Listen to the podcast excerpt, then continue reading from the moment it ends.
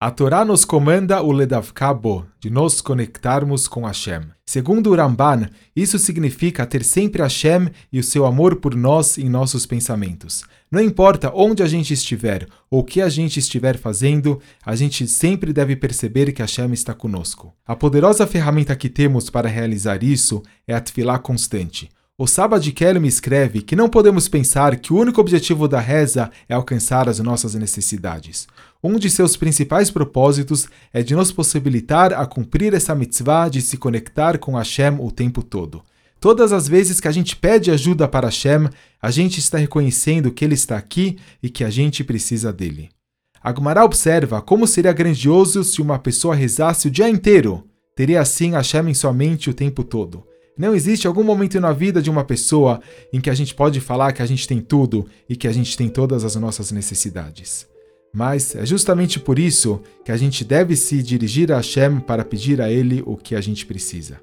Antes de existir o texto formal da Tfilah, a reza consistia em pedir a Hashem através de nossas próprias palavras pelo que precisávamos e agradecer por tudo que Ele nos deu. Agora, mesmo que a gente tenha horários fixos para as rezas, a gente não pode tirar essa essência. Os horários das tefilot, elas apenas garantem que a gente tenha tempo designado para nos conectar ao nosso Criador. No entanto, quanto mais a gente rezar, melhor.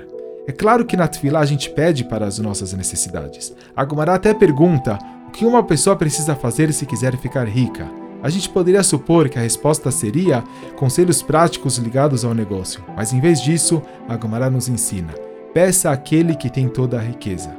O mesmo ocorre com todas as áreas de nossas vidas.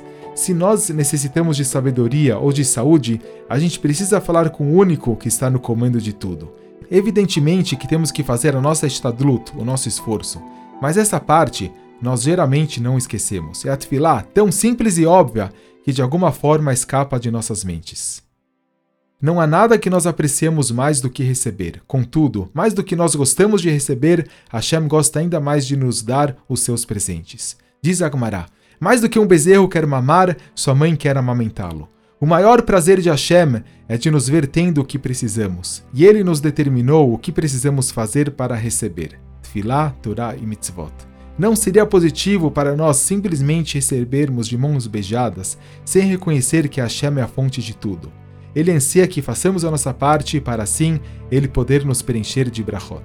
Algumas pessoas podem pensar: quem sou eu para pedir alguma coisa para Hashem? Contudo, a Torá nos diz o contrário. Somos tão especiais a ponto de sempre que chamamos Hashem, ele está nos esperando.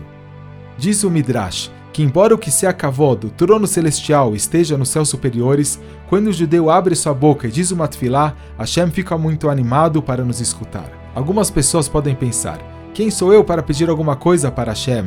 Contudo, a Torá nos diz o contrário. Somos tão especiais a ponto de sempre que chamamos Hashem, ele está nos esperando. Diz o Midrash que, embora o que se acavou do trono celestial esteja nos céus superiores, quando um judeu abre sua boca e diz uma tefilá, Hashem fica muito animado para nos escutar. Algumas pessoas dizem: Como eu posso ficar pedindo para Hashem tantas vezes pela mesma coisa? Eu estou sobrecarregando com tantos pedidos. No entanto, diz o Pasuk no Teilim: Hashlecha Hashem Yaevucha.